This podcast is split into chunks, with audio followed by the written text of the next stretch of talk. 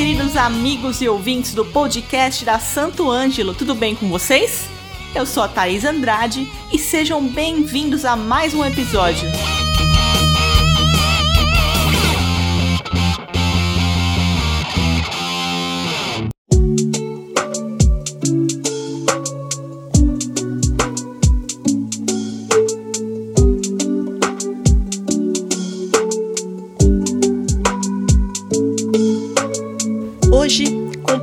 Vocês essas histórias maravilhosas sobre essas mulheres incríveis que equilibram a maternidade com a paixão pela música. Vamos falar sobre as dificuldades e os triunfos que essas mulheres enfrentam enquanto criam seus filhos e perseguem seus sonhos musicais. São histórias inspiradoras e espero que elas inspirem vocês a perseguirem seus sonhos e acreditarem em si mesmos. E as nossas convidadas são Nicole Paes e Maria Elenir Ramajo. Bora lá nessa conversa com elas? Bom, se apresentem para os nossos ouvintes e contem um pouco sobre a carreira, a história de vocês. Olá, meu nome é Helenira Camacho, sou pianista, erudita. Iniciei meus estudos aos 7 anos de idade e, com 10 anos, ingressei no Conservatório Musical de Santos, estudando durante nove anos. Logo após, eu me formei e me graduei pela Universidade de São Paulo, né, no ano de 1970. E, em 1974, concluí os estudos em, em, licenciatura. Olá, meu nome é Nicole Paz, eu sou baterista e eu atuo profissionalmente em shows, gravações e aulas. A minha história na música começou 20 anos atrás, exatamente. Eu comecei tocando é, fazendo aulas no Projeto Guri, tocando na orquestra do Guri também. Para quem não conhece, o Projeto Guri ele é um projeto do estado de São Paulo que dá aula de música para crianças e adolescentes em formato de orquestra. Para mim foi muito interessante começar o meu contato, a minha relação com a música no guri, porque vai um pouco além do estereótipo de banda de garagem que é como muita gente começa, né? Eu comecei estudando lá e com a facilidade que na época eu tive, eu já entrei para orquestra e na orquestra a gente tinha uma formação de 40 a 80 pessoas, com coral, com diversos instrumentos eruditos, diversos é, tipos de música, o repertório era bem variado e sempre lendo e escrevendo. Então tudo isso me trouxe um desafio muito grande e uma curiosidade muito grande sobre o mundo da música. Como eu venho de Santos, que é um baita celeiro de músicos, geralmente esses músicos são mais da veia pop, rock, enfim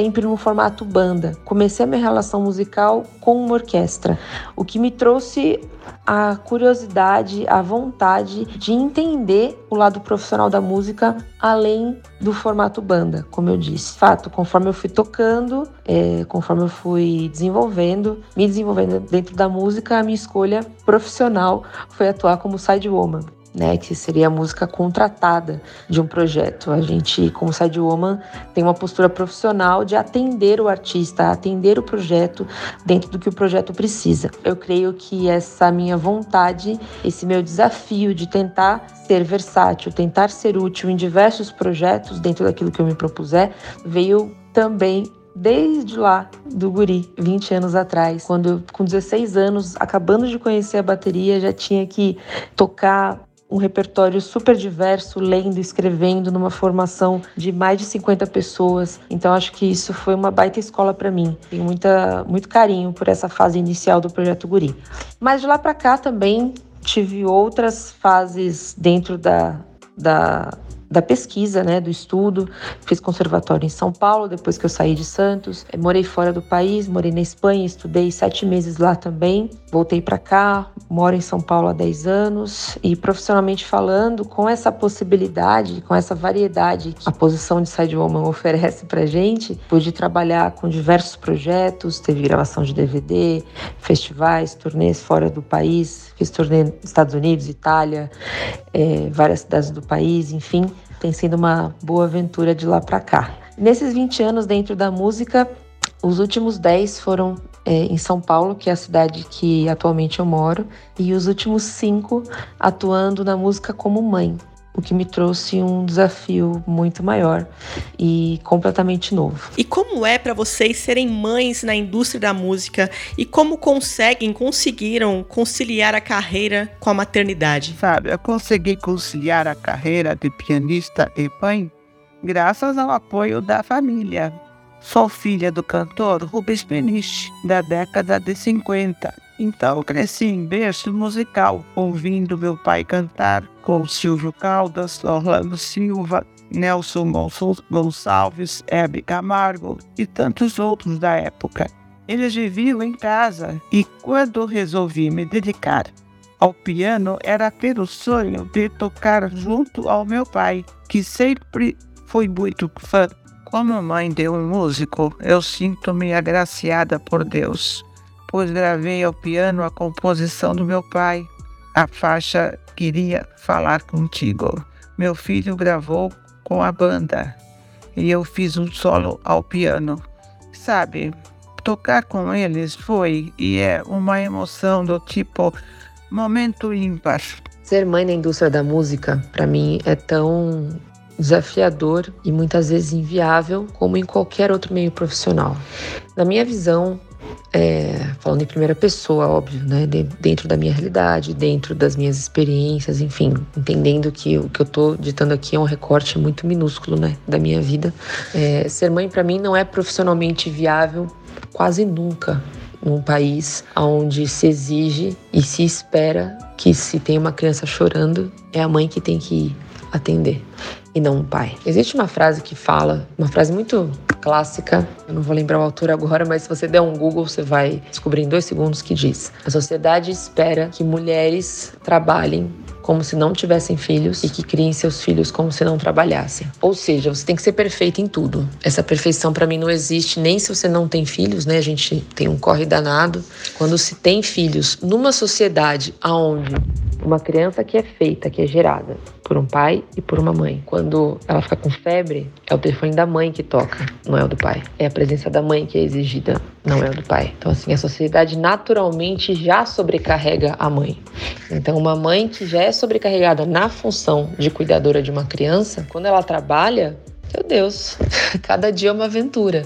É, como eu consegui conciliar é, para mim, o grande desafio de conciliar ele é muito mais psicológico do que prático, porque na prática, dentro do meu recorte, é, nos últimos cinco anos, e eu digo cinco anos porque o meu filho faz cinco anos esse mês e eu o crio sozinha desde que ele nasceu. Para ser mais exata, desde os 20 dias de vida do meu filho, já somos somente eu e ele. Então, são cinco anos de caminhada, me desafiando, acertando, errando pra caramba, entendendo a rotina, porque também as crianças mudam, né, de acordo com cada fase, as rotinas vão mudando mas enfim, com ele prestes a fazer cinco anos, eu tenho a clareza de entender que o meu conciliar ele tá no meu psicológico. Pode estar tá caindo o mundo. Eu posso estar tá com meu filho internada no hospital, como já aconteceu, e eu ter que sair do hospital às 11 da noite para ir tocar até as duas da manhã e eu volto pro hospital com o instrumento para ficar internada com ele até meio-dia do dia seguinte. Isso já aconteceu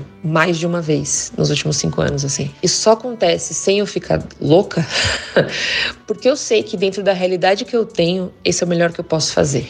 Isso, para mim, e eu acho que para todas as mães, é a chave para você não viver uma vida frustrada. Porque ser mãe, e no meu caso, ser mãe solo de uma criança, é você lidar com a frustração todos os dias e em algum momento você vai rir dela, porque ela, ela te acompanha diariamente. Se eu tô trabalhando pra caramba, tocando, pô, fechei uma turnê, fechei uma gravação, fechei três dias de viagem, fechei uma viagem, uma viagem. Eu fui tocar a 50 quilômetros daqui e eu volto às três da madrugada.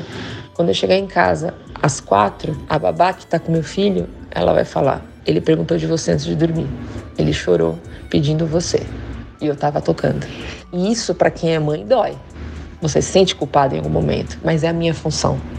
Então, se eu fosse sofrer copiosamente em cada vez que eu fosse trabalhar, eu já teria mudado de trabalho. Assim como eu estando com meu filho fazendo o melhor que eu posso. Seja na rotina diária, num tempo de qualidade com ele, onde eu não encosto no celular, é, numa emergência, numa reunião da escola, num passeio, enfim, uma experiência nossa que está gerando memória para ele, que ele vai carregar para a vida inteira, eu com certeza estou fazendo isso deixando alguma coisa de lado, de trabalho. Eu estou, enquanto estou com ele, eu não estou pensando em mim, não estou estudando, de repente, não estou aceitando pegar trabalhos no aniversário, numa data que é importante, ou simplesmente no fim de semana que ele pediu para eu ficar com ele. Então, o psicológico para mim ele é a chave e felizmente agora com ele prestes a fazer cinco anos eu estou conseguindo lidar bem com todos os nãos que eu tenho que falar. Como a maternidade pode influenciar na criação, na composição musical ou inspiração? Sabe, a maternidade me inspirou um período mais sensível. Fazia as composições para minha filha Viviane e depois chegava meu filho Leandro Ramalho. Daí eu tocava para ele dormir enquanto ficava no carrinho perto do piano. Uma música de composição do meu pai, que depois Leandro gravou. Ai, sobre influência e inspiração na música sendo mãe, nossa, para mim aconteceu desde a gravidez. Eu tive um médico super legal que ele falou, Nicole, é, já que você tem essa sensibilidade, né, de, do tocar, da arte, enfim, já que você é uma pessoa com essa veia artística, tenta levar a gravidez para um lado mais leve, quando bater uma ansiedade, alguma coisa, porque bate, né? Você engravida, os hormônios vão pro Nossa Senhora. Ele fala: escreve, escreve qualquer coisa. De repente, em algum momento, isso vira um livro, vira um podcast, uma canção, uma composição. Escrevi algumas coisas que eu guardo para mim, mas eu também estudei muito, toquei, tentando brincar com o meu filho dentro da barriga, dele entender a vibração do meu corpo, os sons do meu instrumento. Eu botava ele para ouvir música, eu ia para shows para ele ouvir dentro da barriga, eu tocava a bateria desde a gravidez para ele ouvir. No meu caso, eu trabalho com musicalização infantil, sempre com jogos percussivos, rítmicos, percussão corporal, consciência corporal a partir da dança e da percussão há muitos anos. E aí, quando eu engravidei, eu usei o Marvin de cobaia. e eu tenho vídeos no YouTube que falam sobre isso, inclusive. Eu tô pretendendo voltar com esse projeto que chama Marvin e a Música. Marvin é o nome do meu filho. Justamente para poder aproveitar essa fase materna, né? Tava tudo tão corrido para mim. Eu tava tão em casa, precisando estar com ele. É, eu estou, né? Uma coisa sobre conciliar que eu respondi na outra pergunta e que vale para qualquer pergunta que você fizer sobre maternidade, tem muito a ver com a fase que você está vivendo. A gravidez é uma fase, a gravidez em si tem várias fases a serem vividas. Cada mês é diferente do outro. Quando a criança nasce, então, meu Deus, o primeiro, primeiro mês não tem nada a ver com o terceiro, que não tem nada a ver com o sexto, que não tem nada a ver com o primeiro ano e por aí vai. Então, a maternidade, para mim, ela não é, ela sempre está. Inclusive na minha relação com meu filho, cada não, o não de hoje não vai ser o mesmo não que funciona amanhã. Amanhã eu tenho que inventar outra coisa. Então, a inspiração para mim tá aí tá no desafio de me desdobrar em mil trocas que eu tenho com meu filho, que começaram desde a gravidez, por eu trabalhar com musicalização há muito tempo, eu aproveitei o timing da gravidez para introduzir a música como uma comunicação minha com ele e funcionou. Eu nunca esperei, muito menos exigir algo do Marvin, musicalmente falando, que ele tocasse, que ele fosse uma criança prodígio. Pelo contrário, eu inclusive muitas vezes eu fecho as coisas, fecho meu instrumento no bag, não deixo, trazendo a música música é, para se relacionar com ele desde a gravidez fez com que a música fosse uma das linguagens dele. O meu filho ele se comunica musicalmente de uma forma muito natural, sempre através do brincar. É uma experiência é, sensorial para ele, som, textura, enfim, volume, timbres, é, isso desde a gravidez. Então, no meu caso, essa inspiração, ela teve muito a ver com o meu lado de musicalização, sabe? Isso me trouxe várias ideias, me trouxe uma fusão mesmo do que eu já entendia como profissional com a minha experiência como mãe aplicando no meu filho. Né? Eu trouxe a música como uma das nossas linguagens. Quando a gente não podia ainda se olhar, falar em palavras, eu trouxe o som para ele. E hoje ele com cinco anos tem uma relação muito próxima com a música. Então, por enquanto, essa inspiração levou a isso, levou a gente ter a música como um elo. Quais são os desafios que as mães musicistas enfrentam em relação à sua carreira? Para mim, os desafios que as musicistas enfrentam em relação à carreira, nossa, além do que eu já falei, né, na outra pergunta sobre o mercado de trabalho, né, sobre ser mãe e trabalhar, sendo mais específica com música, eu diria, no meu caso, que é a logística. Porque tentando falar de uma forma muito assim genérica, mas bem prática, uma criança precisa de rotina. o músico não tem rotina. Às vezes você tá segunda-feira de manhã gravando, terça noite tocando, quarta você viaja e volta no sábado. Mas uma criança, ela come, veste, toma banho e dorme todos os dias nos mesmos horários. E no caso de uma mãe solo, se eu não tô aqui, quem vai fazer isso? Então, a logística para mim é o maior desafio. Logística de quem vai ficar com ele enquanto eu tiver que tocar, né? Nos projetos que forem interessantes, que me fazem sair de casa, e a logística do contratante para mim. Eu já perdi alguns trabalhos é, onde a justificativa foi: caramba, mas a gente tem turnê fora do país. A gente vai ficar 20 dias fora do país e eu acho que, putz, teu filho é muito pequeno, se der alguma coisa com ele, se ele ficar doente, você vai ter que voltar. E tudo bem você voltar, ele só tem você, mas e aí, a gente fica como?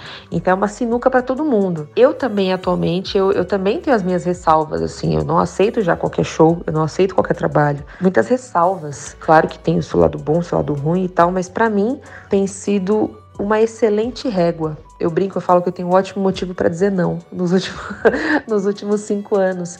E é muito bom porque isso me desafia a ser melhor. Se eu tenho que, por, por responsabilidade quanto ao meu filho, né, quanto à minha maternidade, eu preciso escolher melhor os trabalhos, eu também preciso ser melhor para os trabalhos que eu escolher. Então, naturalmente, isso me impulsiona, me desafia. É, eu preciso ser melhor na marra. Então, assim, todo dia é um grande. É, é uma maratona. e acho que em relação à carreira, tá em logística, porque muitas vezes, comercialmente falando, você não é viável para uma turnê de dois meses fora do país. Porque, pô, e a criança vai ficar com quem? E se no meio tempo ele ficar internado, quebrar uma perna, a mãe vai ter que voltar e a gente fica sem baterista. E aí? E tem o lado mãe que fala, cara, eu também não quero ficar dois meses longe do meu filho. Como é que a gente faz? Entende? Acho que a logística, para mim, eu, outras mães vão ter outros pontos, mas para mim a logística é o que mais pega profissionalmente. Porque se fosse, se eu trabalhasse numa empresa, eu poderia ser demitida, pedindo uma licença porque meu filho está doente. É sempre um risco. Como eu falei, na minha opinião, é sempre inviável você ter filho quando você trabalha. É sempre você é sempre inviável. Mas se fosse numa empresa, eu trabalharia em horário comercial, que é horário de escola. Quando eu toco à noite, quando eu tenho que viajar, quando eu tenho que fazer um bate-volta, isso significa que eu vou voltar para casa só de madrugada, não tem escola de noite. Só é viável para mim trabalhar de dia, se for uma gravação, uma aula, ou por sorte algum, alguma coisa de dia, né? Algum evento, alguma coisa assim. Mas quase sempre a gente sabe que é à noite. Então, é, nesse caso, trabalhar na música, a logística de horários e local, viagem, para mim é o que mais pega. O que as pessoas que trabalham com música podem fazer para melhorar as condições de trabalho para as mães musicistas? O que eu acho que as pessoas na música podem fazer para para melhorar um pouco, para facilitar as condições de trabalho de, de mães musicistas, eu acho que deveria deve-se ter um olhar um pouco mais incluso, não só empático, mas incluso mesmo, normalizar mais é, o assunto criança, sabe? Dentro de um ambiente adulto, é natural que uma parte desses adultos tenham escolhido se reproduzir. E essas crianças precisam ser cuidadas por alguém, primeiramente por esses adultos. O que eu quero dizer com isso? É, muitas vezes, quem tem criança dentro de um ambiente profissional, seja no escritório, na música, enfim, você vai precisar ser um pouco mais cedo, você vai precisar conciliar. Isso é natural a gente ainda não tem preparo, nem é psicológico para isso, assim. Mas dentro da música, de forma prática, existiu, existiram alguns episódios que eu passei que eu fui muito privilegiada, muito feliz. Eu tenho muito a agradecer essas pessoas. Eu já agradeci várias vezes essas pessoas, elas sabem quem são. Mas eu vou contar um episódio só que eu passei que serve de exemplo de inclusão. Eu estava numa bateria de ensaios para fazer é, um trabalho grande, foi no Rock in Rio 2019. A gente fez cerca de dois meses de ensaio e todos os dias, assim, em horário comercial. E em um dia, é, meu telefone tocou. Eu tava no estúdio com 50 pessoas, me ligaram e falaram assim: mãe, o Marvin tá com 38,9 de febre, você precisa buscá-lo aqui. Ponto. Eu tava bem longe, tava chovendo, a gente tava num dia de gravação. Eu tive é, a gentileza da diretora musical, que é a Sivuca, é, que eu já agradeci um monte ela sobre isso, porque realmente foi um fator que me marcou muito. É, meu filho estava com um ano e pouco e ela falou: Meu, vai buscar teu filho na escola e traz ele para cá. Você vai gravar o que precisa gravar, a gente ensaia o que precisa ensaiar. Enquanto você estiver gravando, alguém que não estiver gravando vai cuidar do teu filho para você. Vaza, vai lá buscar ele. Aí um amigo nosso, Marcelo, foi comigo, pegou um carro dele, fomos buscar o meu filho, passei em casa, peguei comida, roupa, remédio, levei pro estúdio. O meu filho ficou com vários outros músicos fora do, do momento de gravação para eu gravar. Depois terminamos de ensaiar, ele passeou, cumprimentou todo mundo lá, né? Ele tava com um ano e pouco, fui para casa. Esse tipo de coisa fez eu continuar na música, porque dentre tantos outros percalços assim, isso fez eu continuar naquele trabalho. Se a direção musical falasse, não, querida, estamos no meio de uma gravação, paciência, problema seu, eu ia perder aquele trampo. Eu ia ter que sair. Era um fato. Não tinha ninguém para cuidar do meu filho. Era eu. Eu não ia deixar uma criança de um ano e meio com 39 de febre numa escola, sem cuidado, sem, sem remédio, enfim. Então, o que eu acho que precisa é que haja a normalização do assunto criança dentro de um ambiente profissional adulto. Você vai lidar com uma equipe de 10 pessoas, naturalmente alguém vai ter um filho ali. E que bom, sinal que você está incluindo todo tipo de gente no, no teu trabalho. Dentro disso, é óbvio que a prioridade é a entrega do trabalho com excelência. Como que a gente faz para alcançar a excelência desse trabalho com as condições de trabalho que nós temos? Que é uma pessoa que mora não sei aonde, a outra que tem filho, a outra que só pode chegar depois das seis. É isso, é uma questão de boa vontade. Eu só acho que é, é boa vontade e de normalizar o assunto mãe ou pai dentro do ambiente de trabalho. Como as mães musicistas podem usar as redes sociais para apoiar outras mães? Como as mães músicas encontram suporte e comunidade umas com as outras? Ah, para mim as redes sociais elas vêm como um grande conector, assim como para todo mundo, né? A, a, ainda mais depois da pandemia que cada um ficou no seu mundinho e só tivemos o, a internet, as redes sociais para nos comunicarmos. A partir da maternidade, eu também, por ficar mais isolada em casa ou, ou ao menos na correria mesmo do dia a dia, também me isolei socialmente e as redes sociais vieram como uma, um canal de comunicação meu para o mundo e meu para outras mães. Né? Me aproximei de mães que não eram musicistas e me, e me aproximei ou me reaproximei de mulheres mães da música, que são instrumentistas, cantoras, enfim, produtoras. É, acho que as redes sociais elas vêm como um, um grande portal de comunicação para essas pessoas, para a gente se conectar é, umas às outras, mas para a gente também conseguir dialogar de forma aberta, democrática para o mundo, para pessoas que não vivem essa realidade, como a gente está fazendo agora. Tenho certeza que muitas mães vão ouvir, mas muitos homens, muitas pessoas que não têm filhos também vão ouvir e conseguir pensar um pouquinho sobre essa forma de ver o mundo, né? De viver o mundo que é o pós-maternidade, pós-paternidade, enfim. É, então, para mim, só ajuda. Quais são as diferenças na experiência de ser uma mãe em relação a ser um pai para quem trabalha com música? Para mim, a diferença entre ser pai e mãe da música ela é a do gênero. Ser pai é opção e ser mãe é obrigação, socialmente falando, tá? Aí você transpõe isso dentro do cenário da música, que é uma profissão que não tem rotina, que tem uma logística muitas vezes doida, horários trocados, onde você trabalha mais à noite do que de dia. Os dois lados têm dificuldade de lidar, como eu disse anteriormente, os dois lados. Pergunta para um produtor musical se ele tem que montar um time para fazer uma baita turnê, seja no, no Brasil, enfim, fora da, da cidade natal, né?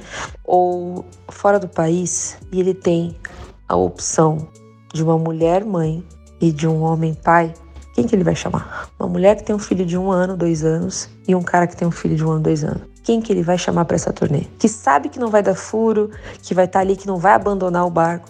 Ele chama o cara. Para ser bem democrática, talvez 95% dos produtores chamariam um cara. Acho que o único atenuante que a música traz nesse isolamento, justamente por a rotina da música ser muito diferente da rotina comercial. Agora, se dentro da música essa pessoa trabalhar gravando, somente gravando, né? Ou seja, fazendo seus próprios horários, fica um pouco mais leve. Eu tô respondendo isso tudo pensando no músico de, de palco, né? Que é a pessoa que toca em teatros, na noite, de repente, que vai para estrada, que faz um bate-volta, que faz uma turnê, que fica dois, três dias fora, ou que somente faz eventos, mas quase sempre trabalha à noite, tá? Porque a gente coloca essa pessoa, essa mãe ou esse pai, numa situação de maior vulnerabilidade, porque tem menos rede de apoio. Se fosse esse pai e essa mãe trabalhando de dia, ainda teria uma escola ainda teria com quem deixar o filho enquanto está trabalhando. Então, fica um pouco mais seguro para a mãe ou para o pai aceitar o trabalho, ou para o contratante escolher. Agora, se tratando de uma viagem, de um show à noite, é, os dois lados ficam inseguros. E eu super entendo os dois lados. Assim, é, é delicado. Delicado mesmo. Ainda acho que, sobretudo, é, disso que foi falado, o pai ainda leva vantagem, para variar, né? Porque socialmente ainda é visto como uma pessoa mais disponível do que a mãe. Quais são as expectativas e pressões impostas às mães na indústria da música e como vocês lidam com isso? Sobre expectativas e pressões impostas, na minha época era jornada tripla, mesmo com o apoio da família. Apresentações musicais, cuidar da casa, cuidar de um recém-nascido. Eu me cobrava muito em buscar a perfeição em todos os campos da minha vida. Mas deu tudo certo, graças a Deus. Olha, o que eu acho é que o mercado da música Qualquer business, qualquer mercado profissional espera mais é que as crianças cresçam para que essas mães possam voltar ficar disponíveis como eram antes de terem filhos. Mas dentro da música eu acho que isso ainda é pior, porque como a música ela tem uma rotina muito doida, ela exige muito mais, seja do homem ou da mulher, né? Horários diferentes, viagens, rotinas, logísticas mil, eles têm mais pressa, eles exigem mais. É isso que eu vejo, é isso que eu passo, é isso que eu vejo mulheres mães passando, sem filtro, sabe? Sem politicagem. É isso que acontece. Ainda não há espaço. Mas a minha expectativa diante também de outras experiências, de pessoas que olham com mais empatia, com mais abertura. A minha grande esperança é que haja novos diálogos para novos formatos de trabalho. Formatos de trabalho onde haja mais flexibilidade, onde haja é, espaço para essa mãe atuar, para uma criança ser bem-vinda, espaço onde normalize uma mulher mãe solo, ou seja, onde normalize um formato de família entre muitas aspas diferentes, porque a gente sabe que mãe solo é a família mais tradicional brasileira, infelizmente, a minha expectativa está em novos formatos de trabalho. E eu não acho isso tão difícil de acontecer, né? Começa com base educacional, com a gente entendendo em divisão de tarefas, desde, né, desde a divisão de tarefas entre os cuidadores de uma criança, para que essa mãe naturalmente tenha mais dias e noites livres na semana, em abertura de diálogo, como eu falei, para um contratante de dar a oportunidade para a mulher lidar para ela saber se ela quer e se ela pode assumir aquela oportunidade. Graças à minha bolha, algumas pessoas que entendem e que têm entendido a minha realidade, que têm me estendido a mão. Graças a essas pessoas, eu continuo na música e com boas expectativas. Porque a minha expectativa, ela não é de continuar na música como uma teimosia. Olha, tá vendo? Eu sou mãe e eu consegui me manter trabalhando na música. Não. Eu não quero sobreviver na música e eu creio que nenhuma mãe musicista quer. Nenhuma mãe da música quer sobreviver. A gente quer ter o direito de se realizar, de nos dedicar 100% ao nosso trabalho num momento de composição, de gravação, de turnê, de lançamento, no momento de disputar ou é, uma vaga com alguém de igual para igual. A minha expectativa é que haja novas formas de trabalho para que a realização seja uma opção e não a sobrevivência, mas a realização. Não tá tão difícil. Acho que a gente está numa geração que está começando a conversar sobre isso, né? Esse podcast é um desses canais. Esse episódio desse podcast é um desses diálogos abertos. Creio na geração que que está por vir. Creio em novas políticas, novas formas de trabalho, novos olhares, muito mais equidade, que normalize novas famílias, novos formatos de família, que normalize cores de pele, orientações sexuais, gênero, enfim, saia daquilo que a gente sabe que sempre foi o padrão. Que haja aí sim um respiro para realização. Sobreviver, eu acho que não não basta. A gente quer se realizar. Chegamos ao final, infelizmente, mas quero muito agradecer a presença de vocês. Obrigado pelo carinho, pela atenção, por dividir todas essas experiências maravilhosas aqui com a gente, que com certeza foi muito útil, tocou o coração de muita gente que está nos escutando aí em casa. Bom, agora o espaço é de vocês. Obrigada a Santo Ângelo e toda a equipe pelo convite. Obrigada a todos os ouvintes e um abraço a vocês. Obrigada, Santo Ângelo, pelo espaço. Obrigada pelas perguntas, por apresentar esse assunto para os ouvintes de uma forma igualitária.